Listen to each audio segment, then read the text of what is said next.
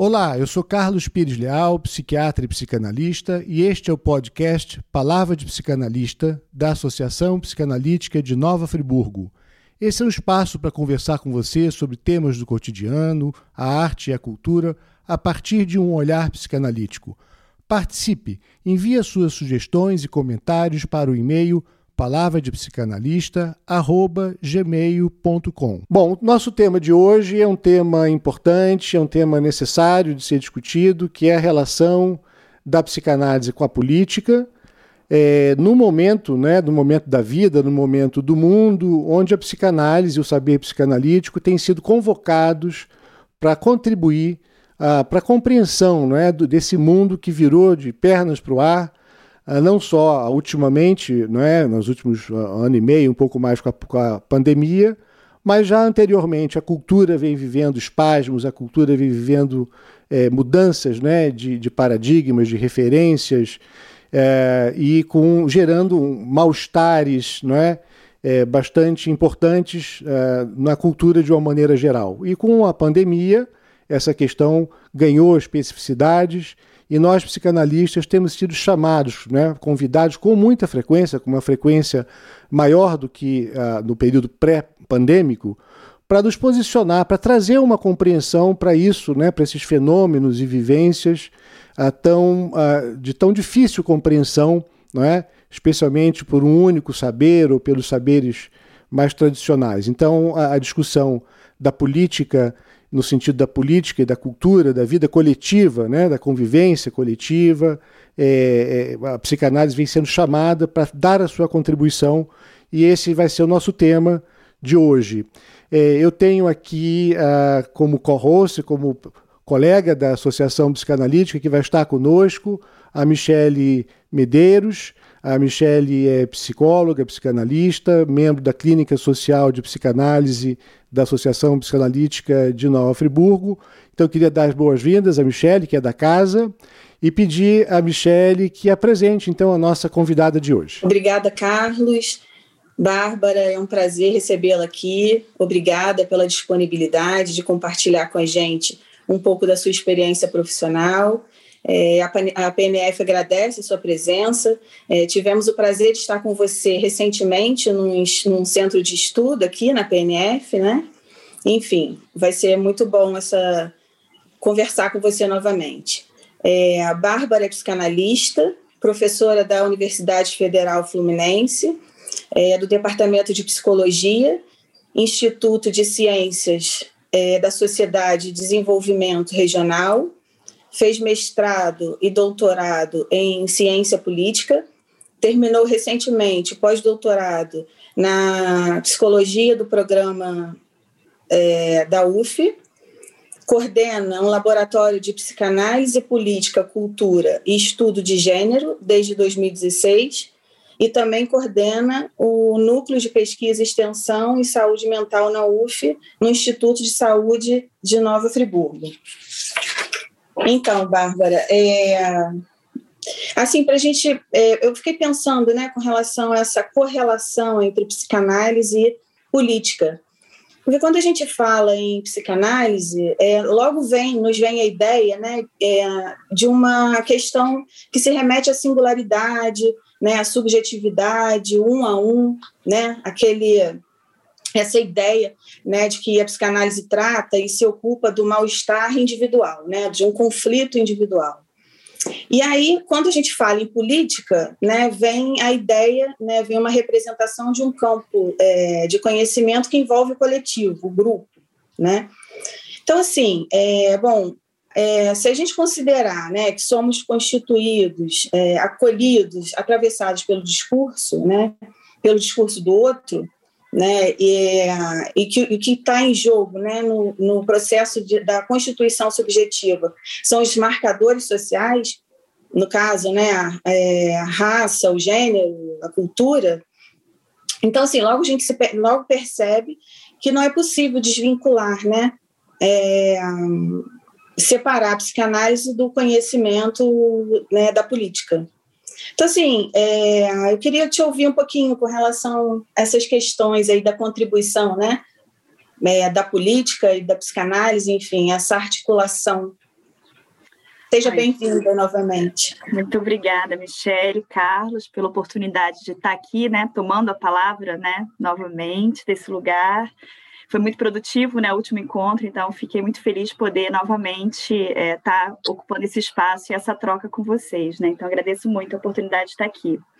E também a apresentação muito generosa que já oferece aí um, um caminho para a gente começar o bate-papo de hoje, né? Assim, esses apontadores que vocês já trazem, né, na apresentação, é justamente o caminho por onde eu tenho percorrido um pouco para pensar nessa articulação, né?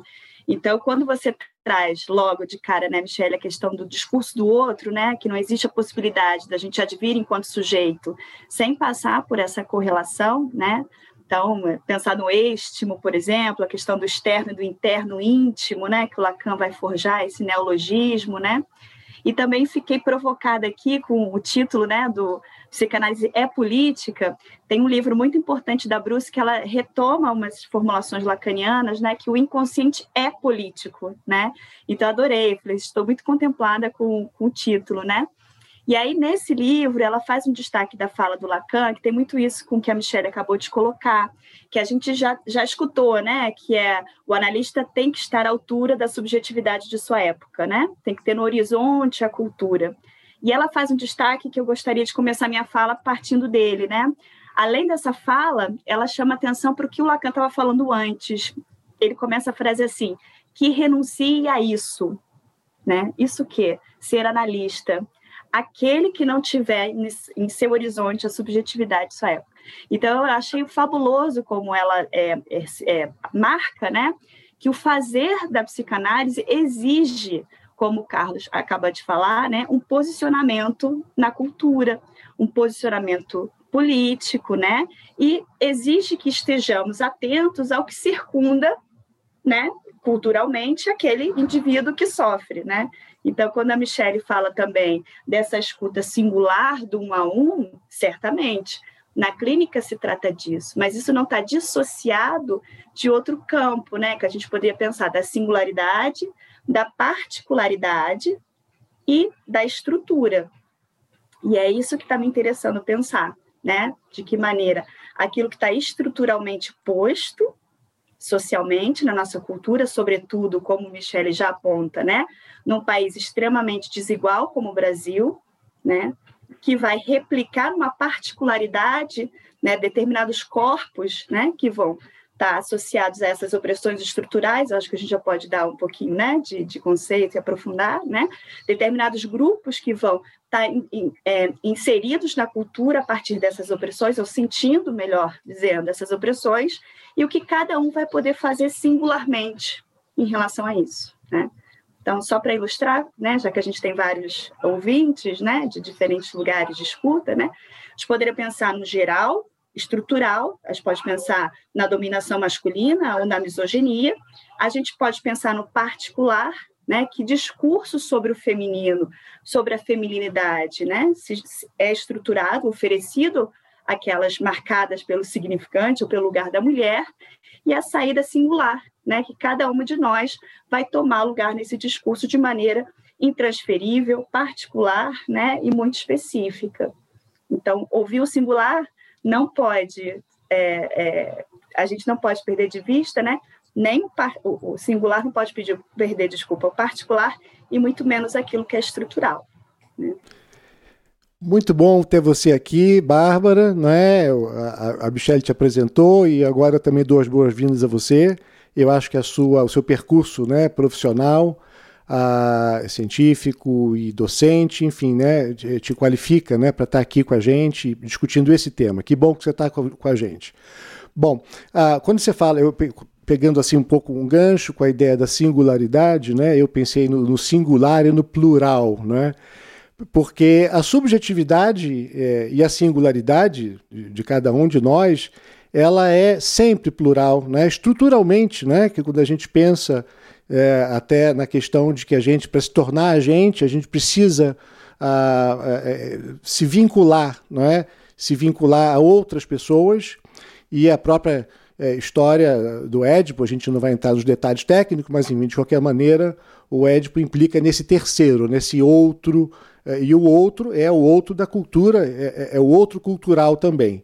Então isso é, é, é interessante, inclusive né, a própria ideia do superego, né, o superego como herdeiro do complexo de Édipo, ele também é uma referência da cultura intrapsíquica, não é? O psiquismo tem essa referência estrutural dentro de cada um de nós. E aí é interessante a gente pensar porque há uma certa, eu queria é, explorar um pouquinho isso agora, uma certa ideia né, de, que, uh, de que a psicanálise, a, a, seja a prática psicanalítica, a reflexão psicanalítica, ela deveria ser uma teoria uh, é, universalista, ahistórica, não é? é? e onde, na realidade, a, a, consideração da cultura e da política como, como uma, uma, construção cultural também, ela deturparia, não é? Quer dizer, a psicanálise deveria cuidar do seu paciente no divã, num setting, num contexto muito específico, e a política a, contaminaria, desvirtuaria uma prática analítica. Então, a, como é que você vê essa questão? Pela, pela pergunta pela referência ao texto, né? São é, construções que eu tenho feito, né, desde o mestrado, né? Assim, na verdade, talvez desde a graduação, quando eu vou estudar lá na Universidade de Buenos Aires e faço a cátedra da Diana Rabinovich, né? e tenho um pouco dessa imersão na, na, Argentina, que tudo é política, né? E aí eu me deparei com essa transmissão da psicanálise que passava também por esse campo, né? Quando eu falo hoje, né, desse lugar da universidade, né, é pensando também o lugar específico que eu habito a psicanálise, né? Então, eu, eu habito a partir da ciência política e eu habito a psicanálise na transmissão na universidade. Então, é um texto provocativo que vem pensar no seguinte: psicanálise, na medida em que você está inserida no contexto da universidade, é preciso você se implicar com as condições da realidade concreta de seu tempo, né? Então, eu acho que é um pouco do lugar no qual eu transmito a psicanálise, que é diferente da escola, né? Que é diferente dos outros espaços de formação. Nem melhor nem pior, apenas diferente, né? Quando a gente está no momento político, né? Em que o projetos de país estão em disputa severa, né? E a gente vê o quanto a política reverbera a prática nefasta, né? De produção de cadáver que a gente está vendo hoje, né? É preciso se posicionar. Né? Então, nesse sentido, né, quando Michele traz essa questão do discurso do outro, né, me veio logo o que eu tenho repetido em alguns espaços. Precisamos politizar o campo do outro, né? Porque muito do que o Lacan constrói em relação ao campo simbólico, o campo da cultura, se é o campo da linguagem, é o campo de disputa. Esse campo não é neutro, né? Ele é um campo que embates importantes estão colocados. Por exemplo, se a gente pensa na macropolítica, né, está falando da misoginia, mas eu posso falar da LGBTQIA mais fobia, e que a psicanálise tem muito a contribuir para despatologizar os processos da diversidade sexual. Né? Então, quando eu falo por uma psicanálise engajada, é no sentido de que a psicanálise, nós psicanalistas, o discurso da psicanálise precisa tomar lugar de disputa também no embate, né, na luta, na, na, relação, disputa de poder mesmo, das narrativas sobre sexualidade, sobre gênero, sobre raça e classe, né, são tópicos e que a psicanálise precisa é, é se colocar.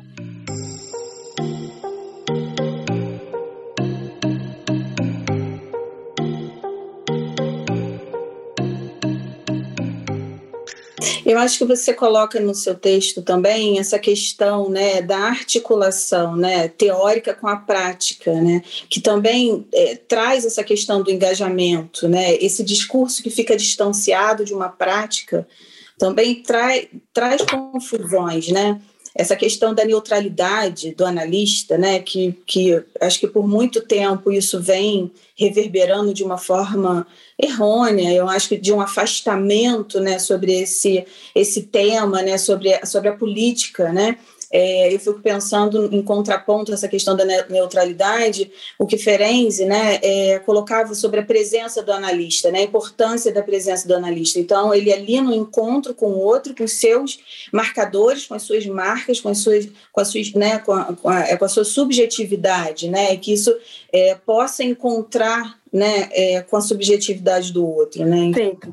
E eu acho que é isso que, que, que a gente resgata como, como argumento, né? Assim, se a gente parte daquela máxima, né, que é fazer análise ou falar é convocar né, alguém, né, o sujeito a tomar lugar de fala, né, tomar a fala na polis, né, pagar o preço por isso, né, essa definição que o Lacan vai recorrer lá do Aristóteles, né, em relação à questão política, né, a gente está pensando isso. Então, quando na, na, lá no grupo de estudos a gente está pensando a especificidade da luta antimanicomial.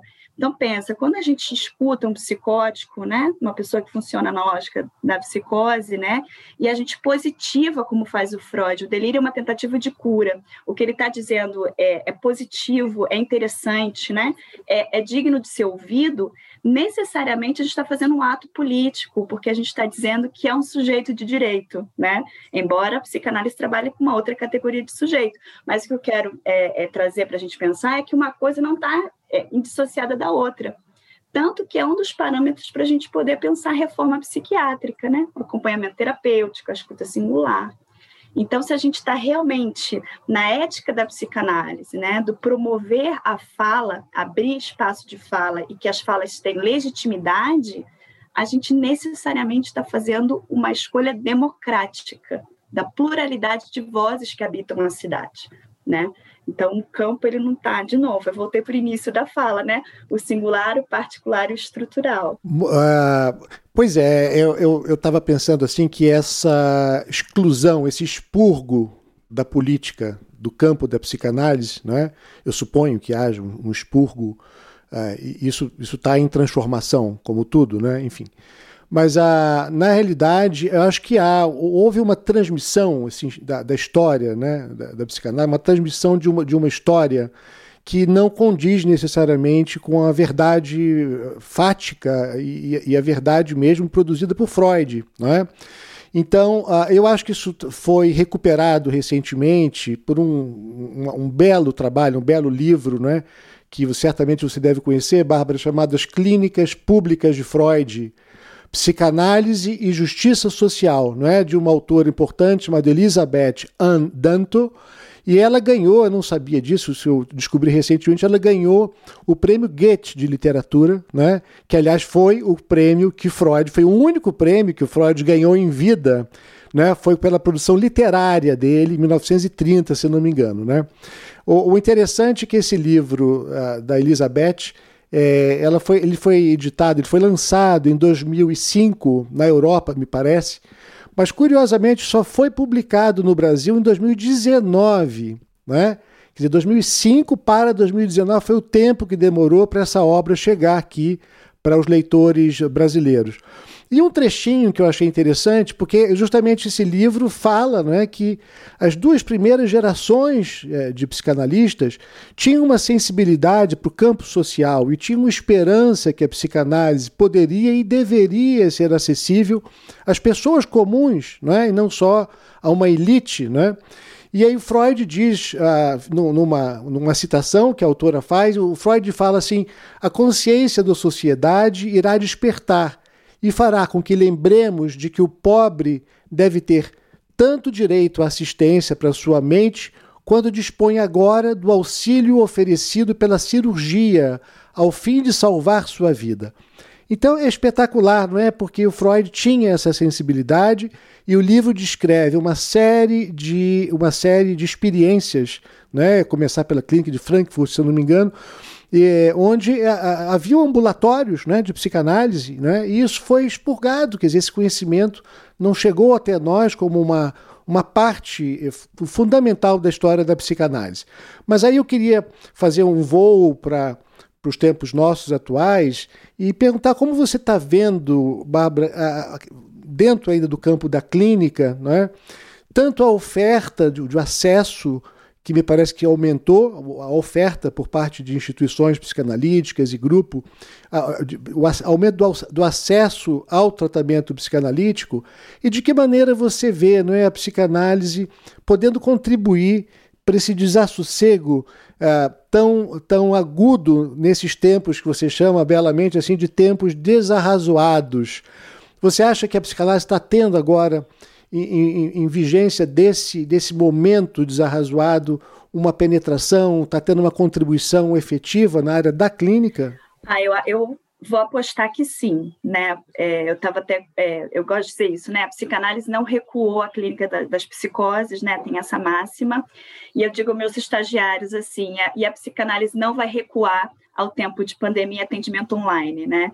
A gente teve que se reinventar, né? Eu supervisiono um estágio, né, é, em clínica psicanalítica na universidade, né? E a gente atende, no, no, antes da pandemia, era um SPA comum, que atende a comunidade que chega lá presencialmente, né? E agora a gente está é, criando dispositivos online para fazer esse atendimento, né?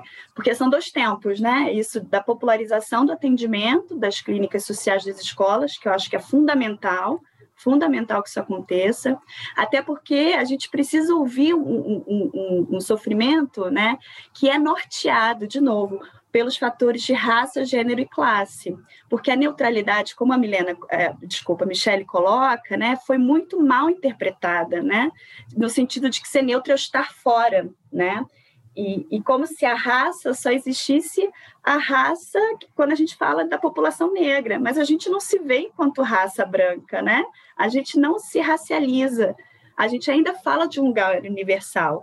Quando a gente fala de gênero, a gente pensa das mulheres, né? como se o homem fosse universal. A gente não gendrifica né, a, a, a perspectiva masculina como uma perspectiva. Então, o que, que eu estou querendo dizer? Se a gente está replicando no Brasil, né, o que tem a ver com a história da psicologia, não só da psicanálise, né, que entra numa, numa perspectiva da elite, né, que forma a elite para a elite, né, e a gente escuta esse sofrimento, a gente vai dar, dar a entender que ele está desconectado com as relações de gênero, raça e classe, porque a gente está ouvindo determinado gênero numa determinada classe, né, e social, né, e, e, de uma determinada cor, né? A gente faz essa escuta como se ela fosse universal. E na medida que a gente faz essa escuta ampliada, a gente vai entendendo que não existe a universalidade. Aí, assim como não existe a neutralidade, não vai existir a neutralidade. Toda fala é uma fala de algum lugar, né? Então, quando eu falo, eu falo do lugar de mulher branca, né? Assim, numa sociedade, numa determinada faixa, né, de classe.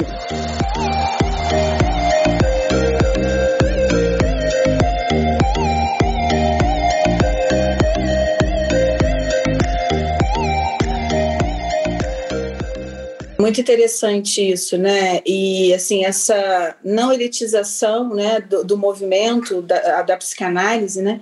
E aí eu, eu fico é, um tanto preocupada, né? É, a psicanálise ela veio é, é se, se colocando, se infiltrando nos diversos espaços, assim, né? É, públicos. E eu fico eu, eu fico preocupada e, e, e, eu, e eu acho que isso é, que é, tem um lugar para isso no sentido que é, a preocupação de, ele, de elitizar é, esses espaços públicos, porque se você não tiver uma escuta né, é, comprometida com a política que a gente está conversando aqui, você acaba fazendo o contrário, né? Perfeito. Que não, tá, estar no território não quer dizer que você não está é, reproduzindo uma prática elitista. Perfeito, super de acordo, né? É, é, o tempo voa, eu sempre falo as mesmas coisas aqui na, nos episódios, né? mas é de fato, nós temos cerca de 30 minutos ao todo e temos um universo de questões tão necessárias, né? de tão necessária discussão, e, e a gente está aqui, de repente a gente percebe, já está uh, se aproximando quase do final do, do episódio. Então eu queria levantar aqui uma, mais uma questão, voltando a pensar no, no, Freud, na visita aos Estados Unidos, né? e eu estou levando a peste. É, na realidade, eu fico pensando que a gente precisa sempre convocar de novo a peste, não é? Para a cultura, para dentro do campo da psicanálise, não é? como o, o que seria a peste. Quer dizer, a peste eu acho que é alguma coisa que desorganiza, especialmente uma estrutura, no caso, do, na época de Freud, uma, um, um país, não é? um país com uma moral extremamente rígida, a moral americana ainda, de certa maneira, é uma ideia de uma ciência positivista e tudo mais. Então, ele leva a peste, é, e, eu acho que, a, na realidade, a peste ela é necessária sempre para desestabilizar cristalizações, verdades, é, que uma, uma, uma, certa parte da psicanálise, é, enfim, se, se mantém aderida, não é?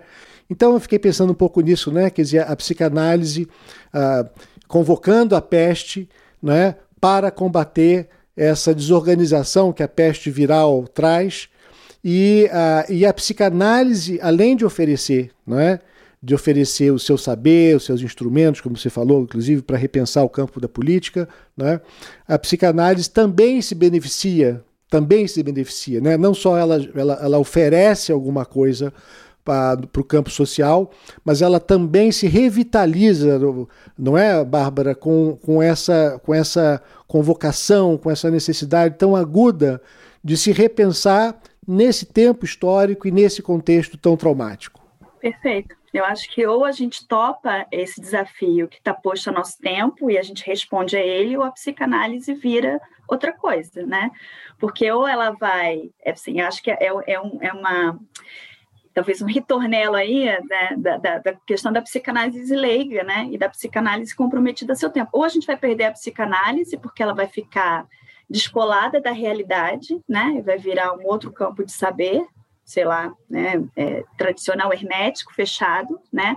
Ou a gente convoca a psicanálise a se colocar ao seu tempo, né? Assim, gente vai perder a psicanálise, o espaço para o coaching, por exemplo, né? Que está super aí adaptado, chegando nos espaços, né?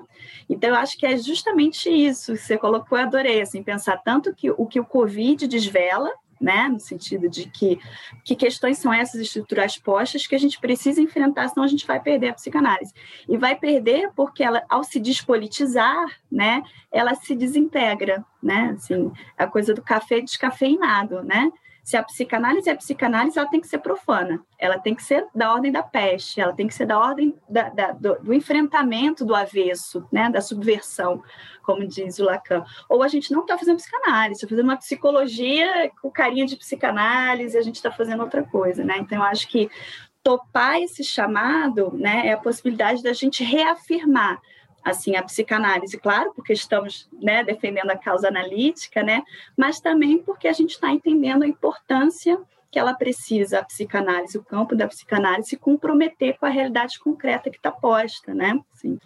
E aí posso fazer uma propaganda do livro que estou lançando agora, né? Que por é favor, esse... por favor. que eu organizei junto com a Rosane, né? A, Costa Albuquerque e a Paula Lande Cury, né, que são professores incríveis, que a gente chamou Clínica em Origami, não sei se dá para ler, dobraduras entre saúde mental e política, né, onde a gente está justamente fazendo essa afirmação. Né, Qual é a editora, a Bárbara? Pela editora Telha.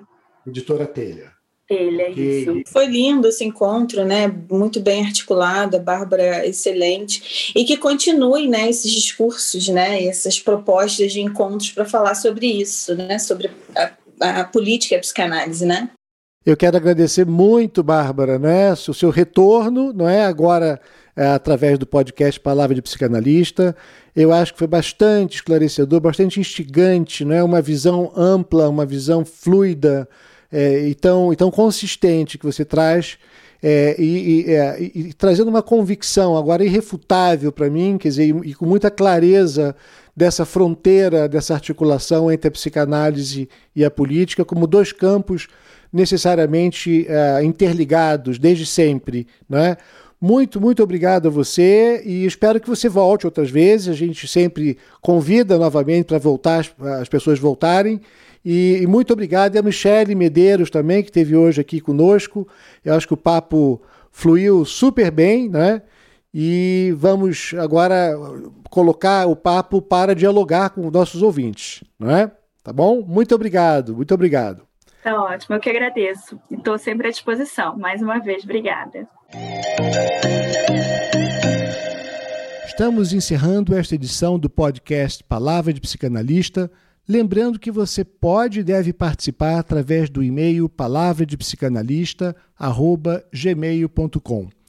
Visite também o site da Associação Psicanalítica de Nova Friburgo, www.apnf.com.br. Eu quero lembrar que nos créditos de cada episódio você encontrará as referências dos artigos citados nas edições. Se você gostou desse podcast, compartilhe com seus amigos ele está disponível nas principais plataformas.